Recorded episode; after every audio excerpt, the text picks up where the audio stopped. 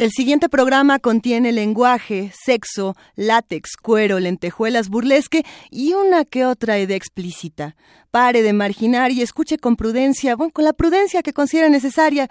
Disfrute su transmisión.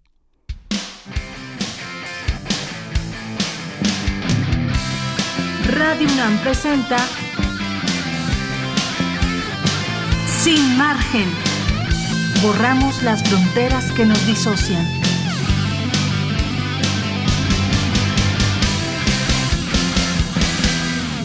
Ya son las 12 con 3 de este jueves 12 de enero. Bienvenidos una vez más a Sin Margen. Como cada jueves ya estamos aquí, las malas conductas listos para transgredir sus oídos. Y tenemos una gran noticia. Esta noticia sin duda es con la que tenemos que arrancar este programa. El 10 de enero de 2017, la Constitución de la Ciudad de México aprueba los derechos de las personas LGBT, y a lo siguiente. Artículo 16, inciso H, y se los vamos a leer como va para que se lo aprendan y paren de marginar. Uno, esta constitución reconoce y protege los derechos de las personas lesbianas, gays, bisexuales, transgénero, transvestis, transexuales e intersexuales para tener una vida libre de violencia y discriminación, que vaya quedando claro. Número dos, se reconoce en igualdad de derechos a las familias formadas por parejas de personas LGBTTI con o sin hijas e hijos que estén bajo la figura del matrimonio civil concubinato o alguna otra unión civil. Esto también va para algunas escuelas de la Ciudad de México que nos dieron unas gratas y no tan gratas noticias en, el año 2016. Vamos a ir cambiando este panorama, que, que tiempos tan emocionantes. Tres, las autoridades establecerán políticas públicas y adoptarán las medidas necesarias para la atención y erradicación de conductas y actitudes de exclusión o discriminación por orientación sexual, preferencia sexual, identidad de género y expresión de género o características sexuales. Todo esto con 68 votos a favor, se logró garantizar la igualdad, la equidad y el respeto. Se agradece muchísimo el trabajo de la Asamblea Constituyente que nos va a dar todavía más de qué hablar. Nos quedan varios días de aquí al 31 de, de enero para saber cómo va a quedar esta Constitución de la ciudad. Y vamos a platicar en semanas siguientes con Lolkin Castañeda, quien ya estuvo con nosotros en el primer programa de Sin Margen, como ustedes recuerdan, hablando de, de estos temas tan importantes, ¿no? ¿Qué va a pasar en nuestra ciudad? Porque, por supuesto, tenemos que discutir el asunto del matrimonio igualitario, pero de la misma manera tenemos que, discutir el tema de la decisión de las mujeres eh, por la vida, como lo están llevando. Las mujeres tendrían que tener este derecho a abortar si quieren o no. Esa es una opinión muy personal y ustedes podrán comentarme lo que quieran a arroba sin margen guion bajo UNAM. Y este programa se va a poner aún mejor. Pensamos en esta ciudad como si fuera una isla, como si fuera una isla que se ha visto en la literatura, que se ha visto en el teatro, que se ha visto en la música, como si esta ciudad se transformara en Yucali y se transformara en y se transformara en burlesque.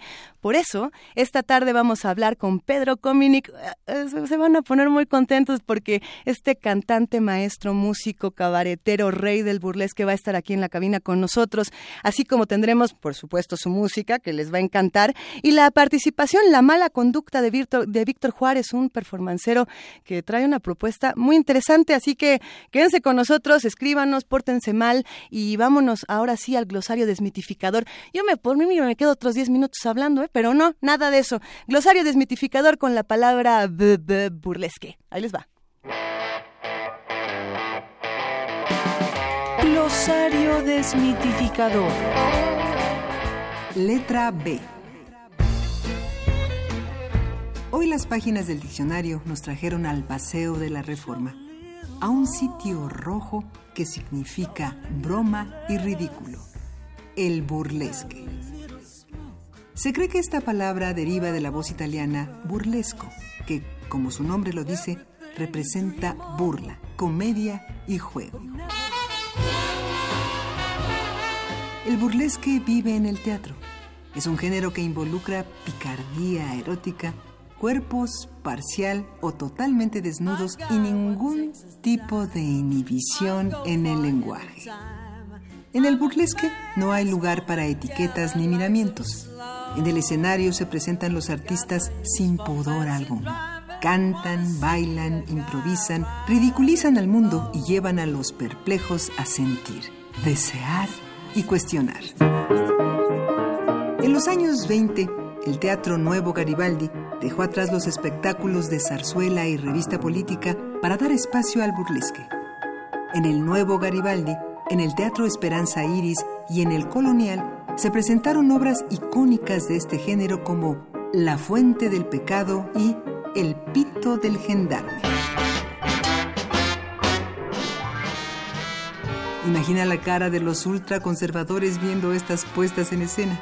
Imagina las caras de gozo de quienes vieron los shows burlesques de María Rivera a Madame Racimi y su séquito de chicas, a los cómicos Mandolas y Tutti Frutti y claro, a Lourdes La Bastida, artista que deja mudos a los mirones quienes al grito de ¡Puerta, Lulú!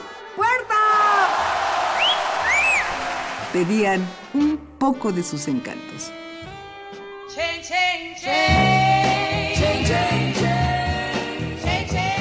El burlesque es donde se encuentran las manifestaciones. Es el lugar donde se despoja el prejuicio. Es una montaña rusa que lleva los sentidos a eso que llaman tabú. El burlesque es una lengua sin pelos. Es la casa psicalíptica de los otros. ¿Y tú quieres entrar?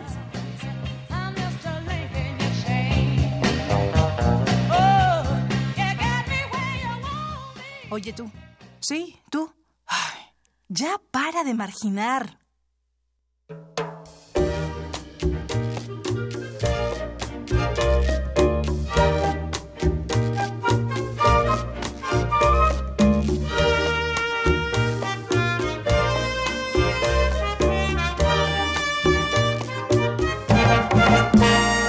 Así. Así, así. Así, así, así. Me gustas. Así. Así, así. Así, así, así. Y así, así, así ya llegó a la cabina de Sin Margen Pedro Cominic. ¿Cómo estás, queridísimo Pedro? Luisa adorada aquí, este, Ay, ay, ay, ay. compartiendo eh, y comparando trofeos de guerra contigo. Es que, a ver, las malas conductas no saben que aquí ya nos estamos encuerando, nos Pues es que estamos, sí. nos estamos quitando todo el papel celofán que traíamos encima para mostrarnos un poco de tinta, un poco Exacto, sí, es que mira, yo decidí que, ya es lo que decía Marilyn Monroe, my birthday suit, ¿no? Mi Ay. traje de cumpleaños, que es nomás el puro cuerito con el que llegué a este mundo, pues ya me dio por ponerle más cosas, ¿ves? ya le estás poniendo dibujitos, Pues como- rayitas. fíjate, y- y yo, no- mira, yo no sé cuál haya sido como tu, tu trayecto a la tinta. Ajá. Qué, qué- qué elegante, ¿no? Qué Suena el- bonito. el trayecto a la tinta. Míralo. Pero a mí, ¿sabes qué me pasó? Que yo, como tengo, ahorita lo estamos hablando, tengo tantos años haciendo lo que hago, que amo lo que hago, pero tantos años de, de dar mi voz y dar mi cuerpo y dar mis emociones y mi mente para crear otros personajes o al cantar para la gente, que me empecé a perder yo de mí. Empecé a tener como un proceso de disociación que no estuvo chido. Y una de las cosas que me pasó al tatuarme es que sentí que volví a firmar el lienzo. Sentí que me reapropié de mi cuerpo. Te lo juro. De repente suena, suena, así, suena así como a choro. Pero, por ejemplo, si tú te pones a pensar que cuando yo hago un disco, por ejemplo, es como, como así, Así. este... Este último disco Eh, que pueden conseguir en todas las plataformas digitales y en pero disco por, físico. Pero por supuesto, yo voy, sobre todo en mis conciertos, porque más ahí, ahí les echo la poderosa y besito y selfie. Ah, Eso bueno. luego tiene como más coqueto. De Ah, hecho, bueno. tengo, tengo unos regalitos para mi concierto de este sábado, pero eso se los contamos más adelante. Pues, por, por ejemplo, haciendo un disco, de repente te toman entre 1800 y 2500 fotos, shots, para, para escogerla de la portada. Y entonces nos sentamos un equipo de gente este, de, de la disquera, de mi, de mi oficina, a, a analizar mi cara. Tu cara. Mi cara, y, y, y qué, qué vende, y qué, qué edad tienes, y que la línea de expresión, y que si esta no se ve muy puqueque, que si la otra no se ve muy no sé qué otra cosa. Que si, ya- uno, yo, uno lo puede decir, porque dicho de otra gente es, es discriminatorio, pero no, lo mío es Si descriptivo. uno lo dice, sí se vale. Exactamente. Ah, bueno. Y entonces, eh, pero entonces de repente te- nos pasamos días analizando qué es lo que realmente comunica lo que queremos decir con el disco, el periodo, mi estado interno, creativo, no sé qué, y qué más venda, ¿no? Y entonces de repente llega un momento en que yo me paraba en la mañana a verme el espejo así para la ¿y dónde quedé yo? Y una de las cosas que me pasó con, por eso yo entiendo que hay mucha gente, por eso te- yo te preguntaba que cuál era tu viaje hacia la tinta, porque yo sé que mucha gente es un asunto de ornato, a veces como de pertenencia tribal, a- digo, hay muchísimas razones para hacerlo. Tiene su sexy, como, como no, como ño. Ah, como de que no. Si pone. Uno no se hace. Sí pone, sí pone, la verdad. Pero, Pero para mí, todas las cosas que yo traigo eh, en la piel, que traigo tatuadas, todas tienen que ver con mi yo profundo, con mi yo real. Tiene que ver con mi familia, tiene que ver con mi, mi educación, con mis valores, con mis... Traigo tatuadas mis influencias estéticas. A ver, cuéntanos un poquito de eso. Es que Y- sí me tendría yo que bajar los pantalones, Luisa. Sí queremos, que, queremos que Pedro Comini se baje los pantalones porque en Sin Margen todo se puede y es un programa donde somos irreverentes pero inteligentes. Lo que me llama mucho la atención es precisamente partiendo de esta tinta y partiendo hacia tu trabajo, eh, tienes muchísimos años de trayectoria y eres el gran maestro para muchos de nosotros en cómo, no solamente en cómo la- las manifestaciones artísticas transgreden el clima político tan espantoso que hemos Hombre. vivido durante muchos años, sino también un maestro para encontrarnos a nosotros mismos a través de las manifestaciones artísticas.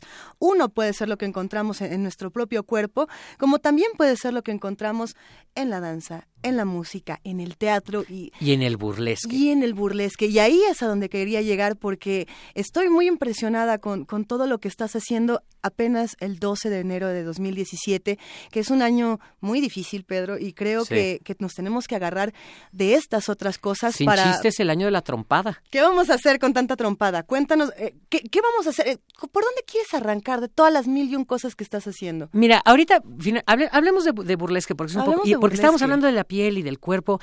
Y, y el burlesque es una de esas disciplinas a veces malentendida, porque lo que pasa es que es como primita hermana de un montón de chicas muy malas, ¿no? Del cabaret, del striptease, que es distinto. Nos caen mal, nos caen mal, nos cae bien, porque a mí me caen muy bien las chicas malas. A mí, no, yo, yo vi... ¿Qué te digo? Mira, yo, yo qué te voy a decir, Mira, mi maestro de canto, que era un santo varón, que murió hace dos años, el maestro Pérez Casas, que es un, de veras un santo varón, siendo yo contratenor, que es esta cosa con mi voz, que es como una voz de soprano, pues él esperaba que yo cantara música sacra, ¿no? Handel, eh, Brahms, Haydn, puras cosas con H's atravesadas, ¿no?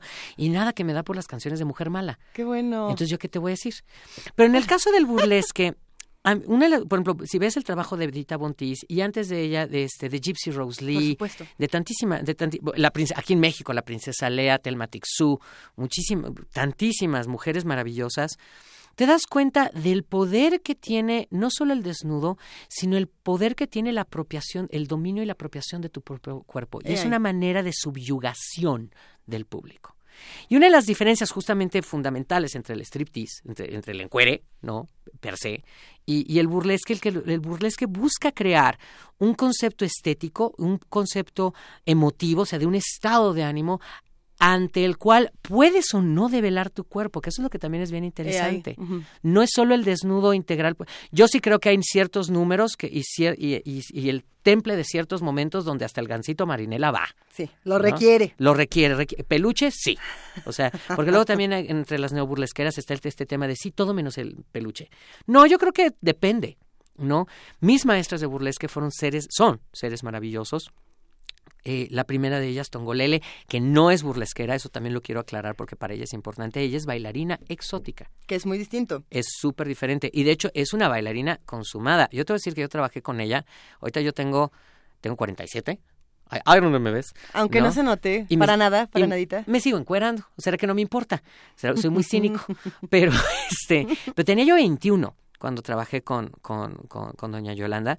Es un ser de, un, de, un- de una luz, de, un, de, un- de- de una potencia, de una belleza apabullante, pero sobre todo de una disciplina y de un rigor como, como artista de la danza impresionante. Ella entrenaba de 5 a 8 horas diarias con su marido, don Joaquín, que era su bongocero, a pura percusión.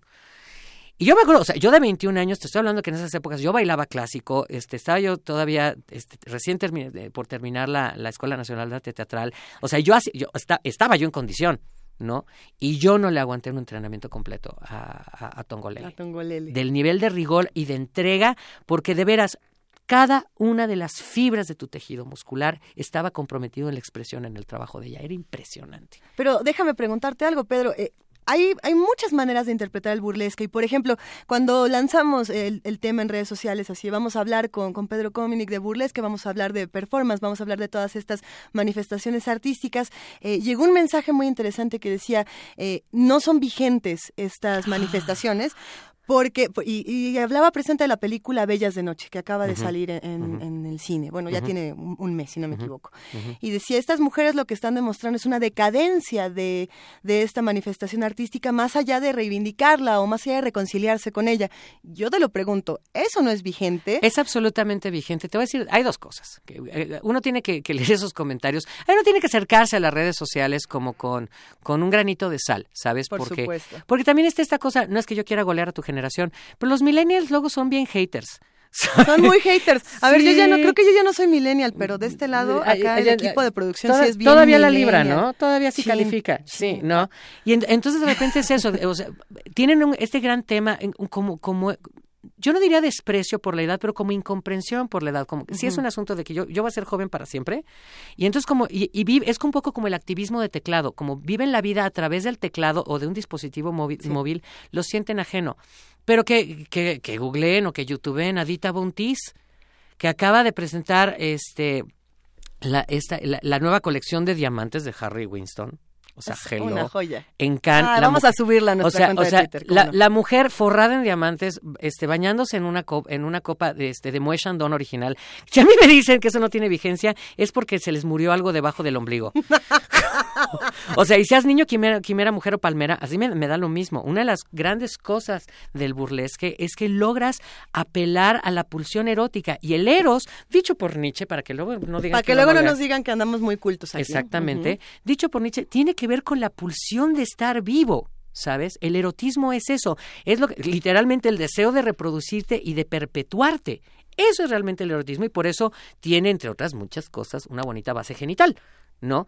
Pero entonces decir que no es pertinente es, es al contrario, es, es- invitar a quien comente esto a que salga. Porque más ahorita. A que lo ah, conozca, por supuesto. Exacto. Ahora, como todo, igual que el teatro, hay muy bueno y hay muy malo. ¿No? Y hay que ver de los dos. Hay que ver, hay que ver de los dos y en realidad tú estás en las dos cosas. Ahorita un poquito más adelante hablaremos de, de tus proyectos teatrales que tienes en puerta es. ya muy, muy, muy pronto. Pero pensando entonces en, ok, es vigente, tenemos Sí. que verlo, tenemos que experimentarlo porque además todos tenemos pulsiones eróticas.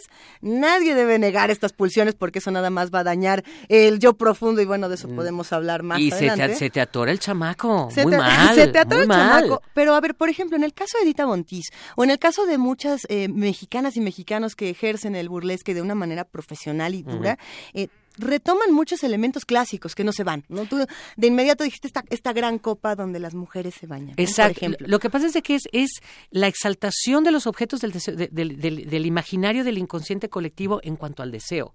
O sea, la, la realidad de las cosas es que tú te echas tu drink para aflojar, ¿no? Uno socializa para aflojar. Uno dice que no, pero la Pa- verdad es que sí. Para hablarle al galán o a la galana, al que, sí, al galano o la galana que nunca te animas a decir, que le podrías decir perfectamente en, en el cubículo de al lado de la oficina o en el pupitre de al lado en la escuela. No, te tienes que echar tu alipuz para ya animarte a soltar prenda, ¿no? Entonces lo que hace alguien como Dita es decirte, yo soy, yo soy ese, es- ese ánimo que te vas a dar para decirle a alguien que lo deseas. ¿Y cuál es el ánimo que tú te das para decirle a alguien que lo deseas? ¿Qué es lo que a ti te despierta estas pulsiones, Pedro? El pelo. El El, pelo. vello, sí, sí, sí. O sea, por ejemplo, a mí me parece de las cosas más Ah. maravillosas, por ejemplo, haber visto A ver. por ejemplo, a, a Isela Vega sin rasurar. Es decir, eh, un, un cuerpo El sin rasurar es un sí. cuerpo más erótico. Yo lo que creo es que te, te provoca, sí tiene como este jalón perverso porque es ir en contra del canon de lo que te- ahorita te dicta la moda, que tienes que ser talla cero, que tienes Ah, que sí. estar depilada, que, ti- que en el mejor de los casos tienes que darte un bigotito de Hitler allá en la zona sur para hacerte el brasileño. Oh, sí. Porque eso te va a hacer más deseable. Cuando la verdad es que que tenga así como su colchoncito a la hora de que le apapachas está sabroso. O sea, a mí alguien que me diga que no le gusta la diferencia entre, ya sabes, el- el- un cabello que te lo quitas del hombro y el pelo que te lo sigas desde acá. Quien me diga que no le gusta esa diferencia, o sea, por favor, hello. No, o sea, yo- bueno, simple. Mira, nada más, ya, ya se están poniendo nerviosos No, ya, aquí ya- en mejor me están diciendo que ponga música, porque además, por eso justamente yo quiero dar un, yo eh, eh, voy a eh, eh, voy a dar un taller de burlesque que ya se está anunciando en mis redes sociales. Sí. Les pido que se asomen a, a- Arroba Pedro Cominic en Twitter. En Twitter y en Facebook Pedro Comini, que es una fanpage. De, ahí- de hecho, ahí a través del inbox pueden pedir este informes porque vamos a estar todos los viernes, los cuatro viernes de, de, de febrero, ahí Ajá. en Yucali Cabaret, haciendo el, el taller. Pero además va a haber una muestra terminal con el alumnado. Uy, ¿no? Y eso va justamente... Abusados porque todos los que estamos aquí en Sin Margen vamos a entrar, ¿eh? Y les vamos a dar una muestra de porque además trabajo. El, porque además el asunto es eso, que es para, es para todas, todos y todes. ¿Sabes? ¿Por qué? Porque la posibilidad de gozar tu cuerpo y que lo que seduzca es el goce interno que tú tienes de tu piel. O sea, de veras, el tema de ah, levantarte en la mañana y lo que ves en el espejo te plazca y lo ames, ese ya es un salto cuántico para muchísima gente en la época actual. ¿Cuántos de los que nos escuchan, cuántas malas conductas ya empezaron a sudar y ya se pusieron nerviosos? Aquí ya todos estamos un poco ruborizados y muy contentos de estarlo. Así que vamos a escuchar Put the Blame on Mame y ahorita que regresemos nos platicas el porqué de esta canción en tu nuevo disco así. Que además está mezclada con una cosa bonita de Henry Mancini. Eh, nada más, vamos a escucharla.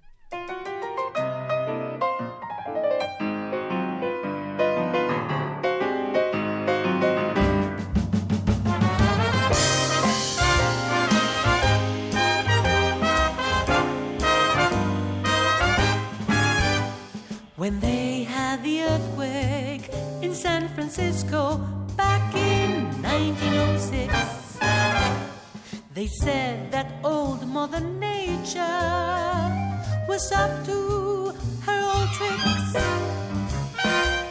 That's the story that went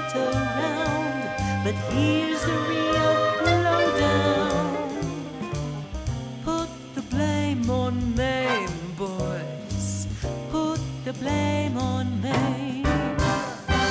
One night she started to shimmy and shake.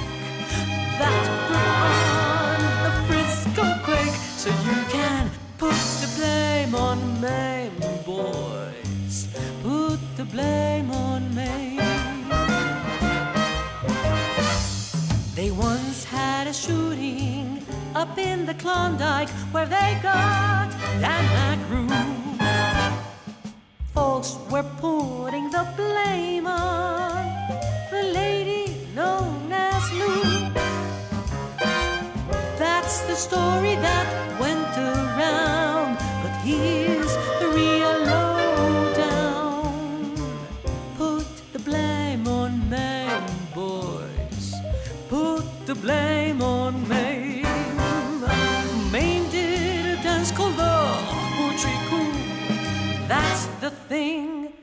slew McGrew. So you can put the blame on Maine, boys.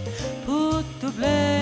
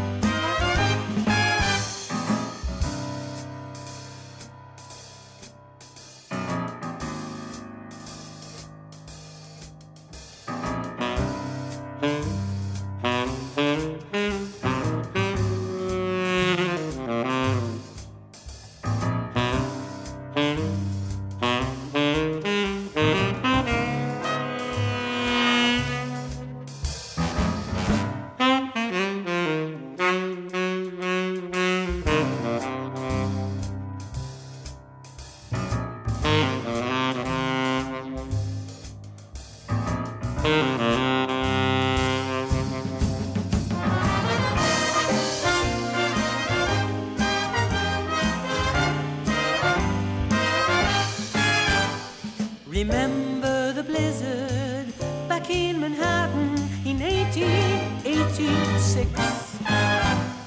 They said that traffic was tied up and folks were in a fix. That's the story that went around. But here, here's a real lowdown. Put the blame on Maine, boys.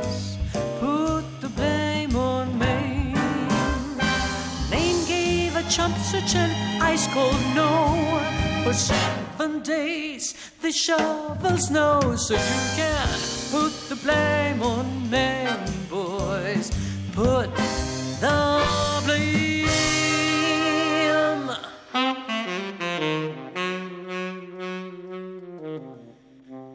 on Maine. ¿De qué quieres hablar? Estamos en Twitter como arroba sin margen guion bajo UNAM. Sí, así estamos en Twitter, pero a ver, así estábamos en Put the Blame on Mame, queridísimo Así Pedro es. ¿Qué, qué pasó con esto? earthquake in San Francisco back in 1906. No, pero bueno, ya. ¡Qué bonito! Ya lo oyeron, ¿no? Para que sí canto igual que en el disco. Me canta mejor todavía. Ay, me hace usted el favor. Oye, este A es un ver. gran track por muchas razones. Cuéntanoslas Este, todas. Uno, es una mexicana triunfando en el Hollywood de la época de oro. ¿No? Cuando pensamos en mexicanos este, triunfando en el extranjero como actores, Diego Luna ahorita en Rogue One, Salma, por supuesto, Así Gael es. García Bernal. Pero la verdad es que hubo quienes abrieron este terreno y mostraron quiénes somos mucho antes. Este, que, este, que, que todos ellos, bueno, por no hablar de Lupe Vélez y por no hablar de, tantis- de tantísimas otras personas. Pero no solo, no solo Rita Hayworth, eh, siendo mexicana, arrasó este, con, con su belleza y con su talento en, en- en la meca del cine, sino que además eh, estelarizó una película que fue muy polémica en su tiempo, Gilda, que se considera por muchas razones como un gran filme feminista. Es uno de los primeros este, filmes noirs donde se plantea un personaje de una mujer poderosa independiente y que no depende, o sea, hay Ruda, no, no, no, no, no, las no, buenas. no, es eh, a matar, ¿no? Y finalmente que y que finalmente crea de alguna manera en el imaginario colectivo este icono de la fan fatal, de la mujer fatal como lo entendemos ahora, como Jessica Rabbit, ¿no? Como lo entendemos Exacto. ahora. Entonces, por un lado, me interesaba eso, me interesaba todo este asunto. Y, y, y, bueno, en esta película, Gilda, justamente ella hace este número que poca, poca gente lo sabe, pero ella no lo cantaba. Tenía, eran estas épocas de Hollywood donde, donde le, le- le doblaban la voz a la maestra Hayworth. ¿Por qué romper el ¿Para encanto, qué romper Pedro el encanto? Pues porque luego hay mucha gente Hay que ociosa con el Google a la mano y luego dicen que uno dice cosas que no investiga. Pero, pero además de, de- de Rita Hayworth, eh, finalmente es, el otro tema con el que está mezclado es el tema de la Pantera Rosa de Henry Mancini. Y Mancini fue un hombre que, que de repente a lo mejor creo que no, no se le valora tanto como a Gershwin o, o co- o como a, a Bernstein, como otros compositores de su, de su época.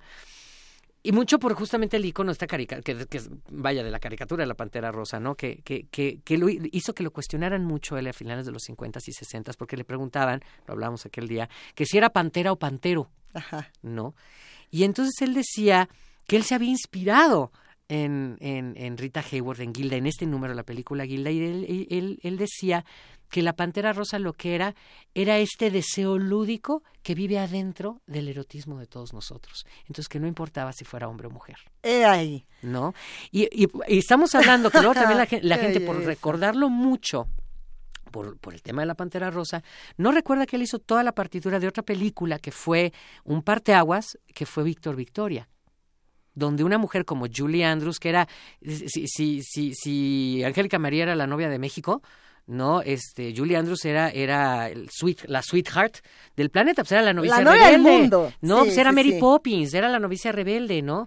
Y entonces ella decide hacer una, un- una película que aborda de manera este sí lúdica, pero bastante puntual, lo que es el travestismo, la transexualidad y la homosexualidad en, en, en el año en el año 81, cuando estos temas no llegaban al cine, donde la otra manera de verla era esta versión como eh, sórdida que podíamos ver por, ej- Claro. y, y mucho más velada, como en Midnight Cowboy, por ejemplo, Hijo. ¿no? Oye, pero eh, en ese, en ese contexto del que estamos hablando, a mí me gustaría muchísimo preguntarte, ¿cómo eliges tú construir tu propia voz? Esta voz que para muchos es tan andrógina, que puede ser eh, masculina, femenina, que puede transitar todos los matices y que además... Pensando en Put the Blame on Me, que para cuando escuché la historia de la Pantera Rosa por primera vez, eh, definió tantas cosas. Pensé, es que justamente eso es lo que tú haces, eh, despertar deseos a partir de esto que no importa a qué, a qué sexualidad pertenece, pero esa construcción, ¿cómo la lograste o cómo fue tu proceso para hacer esta voz tan única? Hay, bueno, hay varios, bueno, hay varios puntos. El, el primer, bueno, mi tesitura es pues porque mis papás me hicieron con la luz prendida. No, porque es un asunto. Es bueno saberlo. Pues sí. Saludo a ¿no? los papás. De pues, saludos a mis papás, que, que, híjole, fue un orgasmo glorioso, yo quiero Se pensar. ve, se ve. ¿No? Que, que me dio tres octavas de extensión de voz, digo, si no, ¿de dónde? Ese fue en el ¡ah! Ya ¿no? Una cosa es... Oh, no quiero pensar en el de mis padres, ronco y contestón, pero bueno. Y contestón. Y ronco y contestón. Y, y contestón, sí, porque luego también están los orgasmos, ya te lo decía yo en el show ahí en Yucali, que son como de señora burguesa de Polanco, que no son así como de, ay, Hija. Y, y, y no, no, ustedes suéltenle la, la mano. suéltenle la correa al perro, por favor, que aquello se sienta como fluye y se pone turgente, se lo suplico.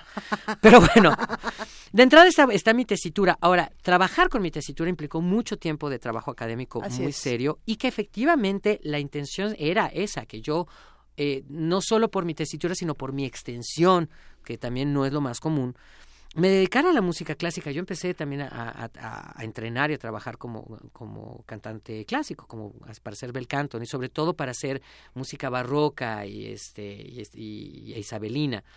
Pero, pero de repente yo lo que creo es que tienes que ser fiel, uno, a quién eres tú y a tus raíces. Y mi familia viene, viene- migró de, de Europa con la Segunda Guerra Mundial. Mucha de mi familia pereció en los campos de, ca- de- de concentración. Eh, me- yo siempre he platicado, fíjate, hablando de Julie Andrews, que la historia de mi papá es como la novicia rebelde, pero sin happy ending. ¿no? Porque mi, mi, mi abuelo era militar en el ejército austrohúngaro en la Primera Guerra Mundial, anexa el Reich, a Austria le piden que se sume al ejército, el patriota dice que no, ni madres. Y entonces, bueno, y, y, y como mi abuela era judía y por ende mi papá también, este, porque mi, mi abuelo era gentil, eh, pues hay un asunto de persecución. ¿No? A mí por eso también temas ahorita como lo que está sucediendo con Trump, todo este, Es tan importante. sí. este horror ante, ante la otredad, que finalmente es eso, lo que, lo, lo- lo que pasó en Orlando, lo que pasó en Niza, lo que está pasando aquí. Este intentona, que, digo, qué, bendición la noticia que das hoy sobre la constitución de la Ciudad de México, pero antier hubo esta intentona por parte de un, de, de- de un diputado del Verde Ecologista de, sacar la iniciativa de, equidad, de, equidad y derechos Así es. diversos de la, de la constitución. ¿Por qué? Porque tenemos miedo al otro. Y además, lo peor es que ese otro ni siquiera es quien es- ni siquiera es distinto a cómo se ostentan los de la derecha, porque a puertas cerradas siempre hay duplicidad. ¿no? eh, Es- Justamente. Y, ese, y, y en- entonces para mí siempre fue importante, yo creo que más que la lucha panfletaria, más que instalarte en libertad la chiquita esta de Mafalda, ¿no? que se subía en su cajita de, de jabón a, a tirar choro. Que es válido, pero hay muchas otras maneras de hacerlo. Exacto. Yo creo que siempre es predicar con el ejemplo. Yo me acuerdo cuando, cuando empecé a grabar discos y cuando empecé a hacer mi carrera como, como solista en forma, porque pues, también ya sabes, hice comedia musical y, y canté en el teatro muchísimo tiempo también. Eh, la verdad es, es este asunto de que yo cantara canciones entre comillas para mujeres, ¿no? Pero ¿cómo vas a cantar eso? La Bien Rose, ¿no? Porque no le cambié la letra, ¿no? Porque hay una versión horrida donde es en vez de c'est lui pour moi, eh, moi pour lui dans la vie, ¿no? Este es, es- es- es- este c'est elle pour moi, ¿no? Es ella para mí. Y yo decía, ¿pero qué tiene? O sea, la intención de deseo y de entrega no es distinta si eres hombre o mujer. El deseo de que tu vida se transforme al momento de amar no es distinto para unos y otros. Y, y en, y en su momento fue una decisión muy polémica. Yo agradezco mucho que mi, la mi disquera lo entendió, ¿no? Y, y- y porque, porque sí, en un país como el nuestro No es fácil. no es fácil y es una, de- es una apuesta grande. ¿No? Donde incluso digo, no vale la pena estar sacando al closet a nadie. El derecho al closet ajeno es la paz. Parafraseando, parafraseando al bueno de Benito Juárez. No, pero sabemos que hay muchísimos cantantes que, que, este, que no son heterosexuales, pongámoslo así de, de abierto. Así de clarito, sí. ¿no? Y que sin embargo sus disqueras o preocupados por su carrera simulan, ¿no? Y entonces de repente tomar la decisión, finalmente lo que yo hago con mi vida privada me compete a mí. Lo- y a mi pareja y, que lo- y- a mi familia cuando cerramos la puerta. Pero yo como figura pública, desde el arte justamente, sí puedo decir que hay, que debe haber un pensamiento de avanzada, que debe haber una, ojo, no solo pensamiento, sensibilidad de avanzada, donde tratar de diferenciarnos del otro es crear guetos, es crear división y a la larga es crear odio y a la larga es crear destrucción. Que ahí entra una controversia que pues también es interesante y es necesaria decirla. Eh, podemos hablar de la discriminación que los grupos LGBT, RTTTTTTTI sufren todos los días. métete, tú también por ahí. eh, eh. Ahí, por supuesto que estos grupos sufren de una discriminación marcadísima que tendría que desaparecer, pero también estos mismos grupos se marginan entre sí Claro. y se separan entre sí. Esta misma marginación que han sufrido es la misma marginación que ejercen. Estos eternos círculos de la violencia que a través del arte tendríamos que estar frenando. Hemos recibido muchos comentarios en distintos programas aquí en Radio UNAM que dicen, ¿por qué estar hablando de, de musiquita, de teatro, de libros cuando estamos en una situación en el país tan fuerte? Y la pregunta es, ¿qué otras herramientas tienes o Porque qué otras herramientas podemos tener? Hay una no? cosa importantísima ahí, Luisa, que es se nos olvida el valor del espíritu. Tú decides cambiar cuando tu espíritu se transforma y las únicas cosas, es triste pero es cierto y también lo dijo Nietzsche, el celeros y el tánatos, te cambia cuando amar y te cambia odiar. He ahí. O sea, es- ese es el punto de fondo. Y afortunadamente, las artes tenemos la bendición y la responsabilidad eno- enorme de tocar el corazón y de enamorar a la gente de la vida y de enamorarla de sí mismos. Se ha caído en el lugar común de, de pensar que los cantantes cansamos- cantamos entre comillas canciones de amor para que alguien se la pueda dedicar a alguien más para declarársele. Sí, cual- porque esa es la única razón por la que cantan los cantantes. lo cual es de una rupestrez terrible. Y de repente ves a gente como a ti te tocó en el concierto al que fuiste ahora en diciembre, por ejemplo. como Una belleza, por cierto. ¿eh? Gracias. De lo mejor, de lo mejor, de lo mejor tienen que ver a Pedro Cominic en vivo, pero no te interrumpo. No, por favor. No, Louis Armstrong, ¿no? Sí. Louis Armstrong cantando What a Wonderful World, ¿no? Cuando se suma él al movimiento de los Black Panthers, al movimiento de igualdad este, de la raza negra en los Estados Unidos para, para este, derribar la segregación. Por supuesto, le piden a él un discurso mucho más beligerante. Dice, no, es que el asunto es el amor, el asunto es amarnos, el asunto es incluirnos, el asunto es mirar a quien tiene un semblante distinto al mío y tenderle la mano y darle un abrazo y coexistir en paz. Y yo eso lo creo. Entonces, quien oye What a Wonderful World y le escurre una lágrima y ve el de la mesa que viva su vida como quiera, es alguien que está cambiando a través del amor. Y eso es a través del arte, y eso es a través de la música. Me atrevo a decir que yo lo hago, o que cuando menos eso pretendo y eso busco hacer, porque tú estuviste presente. Tuviste los rostros y tuviste lo que pasó con la gente. Por ejemplo, una de las cosas maravillosas que está pasando en Yucali, y por eso voy a extender la temporada todos estos sábados que vienen de este mes. Porque ves, por ejemplo, eh, gente de, bueno, de, de tu generación que de repente lleva a su mamá o a la tía que de repente justamente no entienden. A mí me pasó con una, una tía mía adorada, mi tía Luz María, que, que le mando saludos si es que me oye, este, que ella decía que cuando estaba, cuando ella era chica, pues nomás había hombres y mujeres. Que por qué, por, por qué tanto brinco estando el suelo tan parejo? Le digo, lo que pasa es que ahora, tía, las redes sociales permiten que la gente tenga la, la, eh, un resquicio para mostrarse tal cual era. La gente es, es como esa, es tan diversa como es ahora desde siempre. Solo no había herramientas para demostrarlo. Uno, y había una penalización social pública mucho más brutal. No es porque no es que ahorita no la haya, ¿no? Porque sí, en la Ciudad de México puedes pasear, pasear tomado la mano de tu pareja, pero nunca faltan ciertos lugares donde tú puedes entrar y puede haber acoso. Y, precisamente pensando en estas respuestas que podemos dar cuando sufrimos todo esto, la mala conducta del día de hoy va a ser Víctor Juárez, a quien le mandamos un gran abrazo, y nos enseña de otra manera, a partir del performance, qué es lo que está haciendo y cómo está cambiando las cosas. Le mandamos un abrazo a Víctor y vámonos con nuestra mala conducta. Estas son las malas conductas. Hola, soy Víctor Juárez y confío en que las artes cambian el mundo. Voy a contarles una historia empiernada sobre performance y libertad. Todo inicia cuando pues, de chavito me empiezan a llamar la atención las cosas obscenas, lo censurado, lo oculto. Me dejaba el pelo largo, a veces usaba medias rotas en los brazos para ir a la secundaria. Bueno, hasta dejé de creer en Dios. Me salí del huacal, prácticamente me decidí tomar en serio pues varias causas sociales, cuestiones de género, arte y sexualidades disidentes. Ya en la universidad como que ahí todo cuajó, me junté con el Círculo de Investigación Artística, una banda que se dedicaba a planear eventos, exposiciones, ediciones. Bueno, lo más eh, significativo para mí eran las reuniones de trabajo que terminaban en unas fiestas muy padres donde pues las máscaras sociales se caían y terminaba una masa de cuerpos desnudos, felices, en éxtasis, ¿no? Durante ese momento había algunas manifestaciones y protestas sociales, entonces como performance salía a las calles vestido de dictador o me travestía con pelucas patrias y algunos adornos en el cuerpo, semidesnudo, aplaudiendo la violencia, la pobreza y la miseria que se vive a diario de una manera muy cínica. También hacía algunas sesiones en público sobre sexualidades alternativas, de masoquismo, algo de bondage. Y bueno, en sí, para mí, el acto performativo es olvidar lo aprendido, es generar un autoconocimiento de tu propio cuerpo y dejar atrás los binarismos sociales, los prejuicios de género, las sexualidades reprimidas y las dependencias emocionales.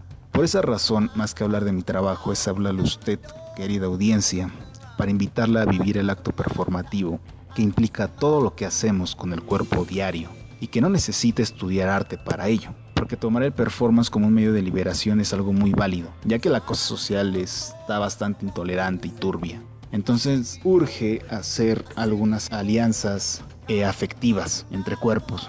Recordemos que nuestro propio espacio, nuestro cuerpo, es un lienzo y todas las acciones que hacemos se convierten en hechos y nuestras palabras en realidades. Bueno, y por último me quedo con la poética idea de Joseph Beuys, una de las figuras más importantes del siglo XX en el arte, que dice, todo ser humano es un artista y cada quien tiene un invaluable capital creativo. Se puede usar ese capital para repensar qué estamos haciendo del mundo ahora. Mando un afectuoso saludo para quienes hacen esto posible, la audiencia, que escucha las malas conductas de Sin Margen. Gracias por el espacio, bye.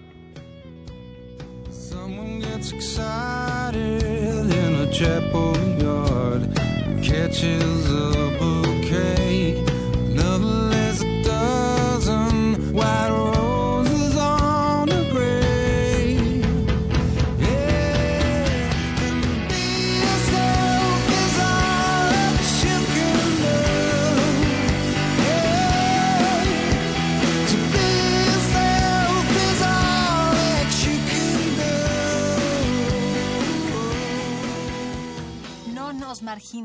Búscanos en arroba sin margen guion bajo UNAM y en Facebook diagonal Radio UNAM. ¿Y ahora? ¿Qué tanto pasó?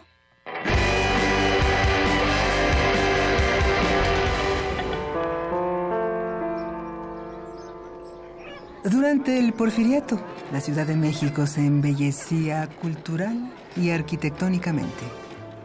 Harta de eventos tan bárbaros como las corridas de toros, doña Carmen Romero Rubio facilitó la apertura de carpas, centros nocturnos y teatros, todo para refinar y dar un aire intelectual a la capital del país. Inocente.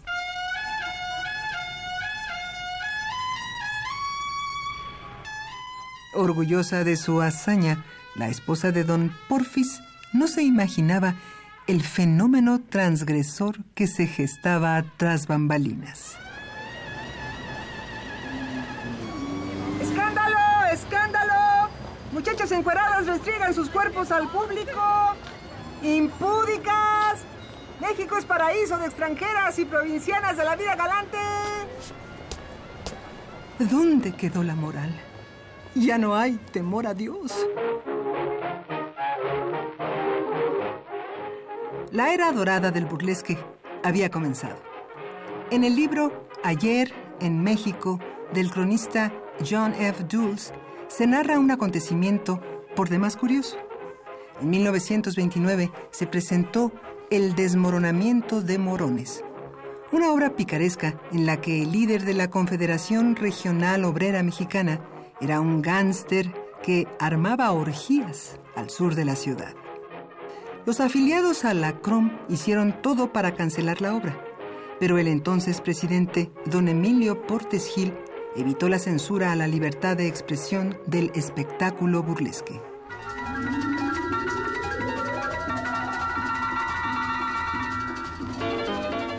Aunque pareciera que ha muerto, el burlesque sigue con vida. En 2014, la Asociación X Emergente realizó el primer encuentro de cabaret y burlesque de la Ciudad de México.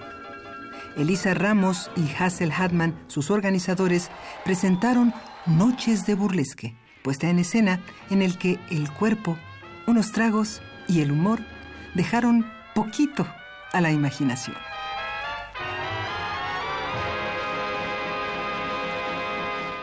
A ver, ¿por qué les pusimos este llora? ¿Qué tanto pasó así directito? Todo, todo tiene una razón de ser. Estaban preguntando en las redes sociales de Pedro Comini que son que son eh, en Facebook, Pedro Cominic, es una fanpage que le das me gusta, pero yo contesto personalmente el muro y el inbox. Excelente. Por supuesto, mi Twitter que es arroba Pedro Cominic con K al principio y al final, no tiene Cs por ningún lado. Y en Instagram también estoy arroba Pedro Cominic, todo de corrido. Todo de corridito, así como sin márgenes. Eh, ¿Es qué? Ah, ¿verdad? No es cierto. Sin margen, guion bajo UNAM. Nos preguntan por este taller de burlesque. ¿Qué es esto? ¿Cómo se hace? ¿Cómo se come? ¿Dónde lo encontramos? ¿Cómo le hacemos? Efectivamente, bueno, está lanzada la convocatoria, lo estamos convocando eh, la Academia de Burlesque de Lucibón Mambo, eh, Yucali Cabaret y un servidor. Si quieren, efectivamente, el cartel y la información está tanto en eh, mi perfil como Pedro Cominic, como en Formación Creativa con Pedro Eso. Cominic. Esa es una plataforma que tengo yo en Facebook, que es exclusivamente para los talleres que doy de diversas disciplinas, en este caso burlesque, pero doy también dirección de escena, talleres para cantantes, talleres para trabajo actoral, talleres de dramaturgia y sobreproducción, pero en este caso es burlesque. Eh, los informes los pueden pedir directamente ahí por el inbox, ahí están las fechas, los costos, todo. Y es un taller que lo que busca es... Le incluye lo que le viene Lo que le siendo. viene siendo su canasta básica, en este caso sería su paquete básico. Este, no, eh, es el asunto del goce y el empoderamiento de tu cuerpo y el subyugar y seducir desde la escena al respetable, al público, a partir de la develación o del ocultamiento de tu cuerpo. Y tiene que ver básicamente con un viaje, por un lado, de autoconocimiento y dos, un viaje a apropiarte y explorar los fetiches de la seducción, como lo son los tacones, como lo son la lencería, como lo es el encaje, como lo es el cuero, ojo, como lo son unas esposas. O sea, vamos desde el BDSM hasta Sailor Moon, a según el fetiche de la clientela. Ah, bueno, ah, ¿No? bueno. Yo no estoy pensando en nada en particular. También Caballeros del Zodiaco, porque tengo varios alumnos boilesqueros que tienen ahí como su, su, su sella de, de, de fetiche. O sea, ¿por hasta no? Pokémon se puede colar aquí si es no, necesario. no tienes una idea. No- es que finalmente, de veras, el erotismo Ya van a empezar con las pokebolas. No exacto, empiecen. exacto. No, no, lo- lo- los detonadores del, del erotismo son tan individuales como cabezas y mundos hay. ¿Sabes? Entonces, un poco el taller de eso va, sí, sí se va a explorar técnica del desnudo, solo, o sea, hay una sesión porque es parte de la currícula del taller, a puerta cerrada y por supuesto hay una técnica con, con- con la que se trabaja esto de manera muy puntual, no porque tu número con el que llegues a la muestra terminal lo implique, pero tiene que ver con la aceptación de tu cuerpo al desnudo como herramienta de expresión artística. A ver, eso quiere decir, y, y sin miedo y sin pena, ¿no? Los que van ahí sí se van a desnudar y sí se van a encontrar unos con otros y va a ser una experiencia maravillosa. Es maravilloso. Eso. Yo te voy a decir una cosa, incluso eh, este taller lo, lo- lo- ha tomado mucho de, mis alum- de mi alumnado previo, que han tomado talleres como cantantes, como intérpretes, como, como para cabaret, por supuesto, y como directores de escena, porque sí te hace abordar tu cuerpo desde un lugar distinto a la imposición social y a la imposición también de educación de, de tu casa. Yo no digo que los valores que cada quien le le, le- le- le aporten en su casa no sean importantes, pero sin duda en la época contemporánea y en tu edad adulta, yo sí creo que pasando los 18, 19, 20 años, tú decides quién quieres ser y quién y cómo y a dónde y hasta dónde le vas a compartir tu cuerpo, incluso una pareja. Este taller tiene que ver, o sea, la manera de explorar tu erotismo tiene que ver también con eso, con tu flujo personal de energía y tiene que ver en cómo te relacionas amatoriamente con, con los demás. No, nos hicieron una pregunta también que me parecía muy interesante y era eh, si, si este burlesque en particular y este taller explora también una figura de, de la mujer, y, y esto está, está bastante interesante, eh, que tiene un problema de género, es decir, que, que también está teniendo una visión sexista o una visión Ay. misógina, o si está explorando la liberación. Hay dos, te- eh, está, está explorando la liberación y el empoderamiento, que es un término que es un idiotismo, cabe aclarar, porque eso no existe. El empoderamiento es una palabra muy rara, pero... Pero, pero, se entiende, dejarla, pero se entiende. Sí, hay, un- hay dos, hay dos temas eh, importantes que, me- que sí me importa tocar de este taller. Uno, es que si estamos cosificando a la mujer. Exactamente. Que si se está hablando de ¿Sí mujer objeto, no? porque aquí la diferencia es que quien ejecuta el, el número de burlesque no es alguien que esté siendo sobajada, sometida por un padrote, por un tercero, que la obligue a cosificarse. Esta es una mujer, que ese es otro de los temas que yo tengo con el feminismo. Yo milito en, en par de ONGs feministas, entonces sé de lo que estoy hablando, donde de repente hay esta tentación de masculinizarse o, de, o de, de renunciar a lo que a lo que se puede eh, considerar cursi ridículo. Yo creo que la feminidad, la masculinidad tiene su ridículo. El teto tras el Pokémon es tiene tan- puede ser como de machín también este teto, ¿no? Como puede haber chavas que les gusta el rosa y el encaje de los solanes y eso no las hace ni más ni, ni menos pensantes que otras mujeres Eso feministas. es importante decirlo. Entonces, aquí la gran clave es la decisión personal. ¿Quién decide abordar su cuerpo de manera pública? ¿Sabes? Y ahora, ojo, el hecho de que tú vayas a hacer un, un- por ejemplo, una de mis alumnas hizo un número maravilloso en, el- en- en la primera edición de este Joe, que este, que, es una mujer maravillosa, hizo un número de burlesque que tenía que ver, que era un ejercicio de la liberación del cuerpo a partir de una camisa de fuerza en un psiquiátrico. Era un número súper violento, brutal. Ella por lo mismo sí terminaba llegando a mostrar la vulva, ¿no? Este, bajo, una, bajo un arnés de metal y, y a- de, de acero y charol. ¿No? abajo de esta camisa de fuerza y tenía que ver con la opresión justamente de cómo se supone que las mujeres deben de vivir su sexualidad, su orgasmo y su placer. Ese era el discurso de, eh, en tres minutos del número de ella. Dime tú, qué, o sea, ¿cómo puedes pensar que eso no es, no es otra cosa sino que justamente luchar contra la imposición machista?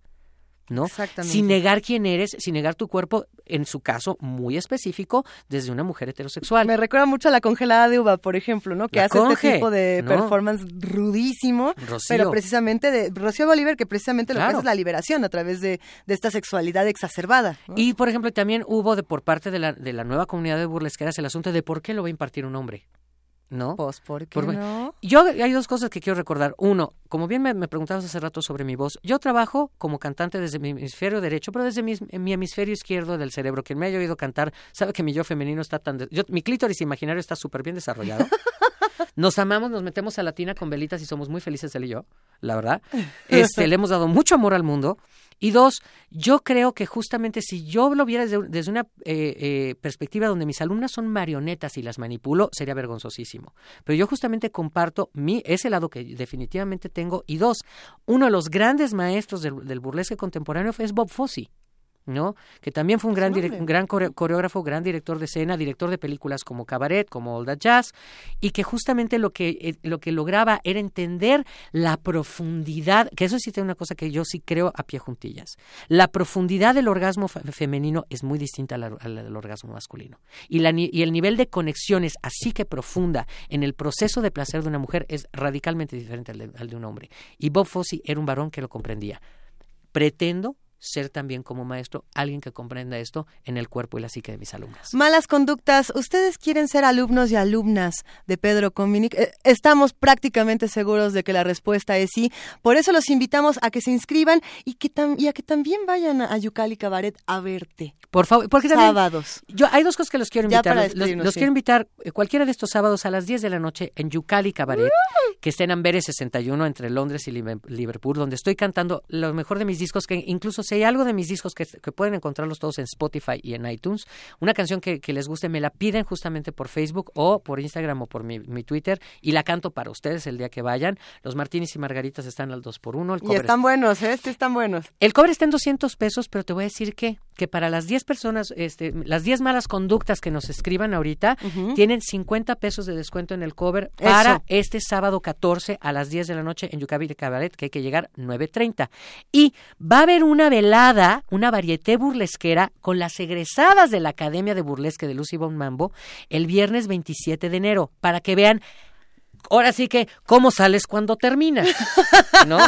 Entonces, van a llegar el viernes 27 a Yucali, van a ver primero a Tito Vasconcelos en Vicky la Diabla, que es una cosa maravillosa, y a medianoche, rico. varieté burlesquera, para que vean justamente el trabajo de las egresadas de la Academia de Burlesque de Lucy Bon Mambo, donde yo estaré dando clase. Pues queridísimo Pedro Cominic, con esto nosotros vamos a cerrar el día de hoy para que nos dé tiempo de escuchar una última, una última rola. ¿Sí nos da tiempo? Eso, sí tenemos tiempo. Eh, y, y porque ya, ya nos dijeron, "Órale, ya váyanse, ya va a empezar Prisma RU ahorita a la una de la tarde. No, deja tú, ya váyanse mejor a tusar el bigote. ya váyanse a tu sala. pero no el que tienen, pero no el que tienen en el hemisferio norte, sino el del hemisferio sur. Vámonos todos juntos al hemisferio sur de una buena Hit the Road Jack, queridísimo Pedro Cominic. Es un honor compartir contigo. Gracias. Y no nos estamos despidiendo porque nos vemos el sábado y nos vamos al taller de cabaret todos juntos. Un honor. Por favor, gracias, gracias por el espacio, Lisa. Besos, abrazos y tallones de bigote para todos. Eso, y usted que está por ahí, ya pare de marginar. Adiós.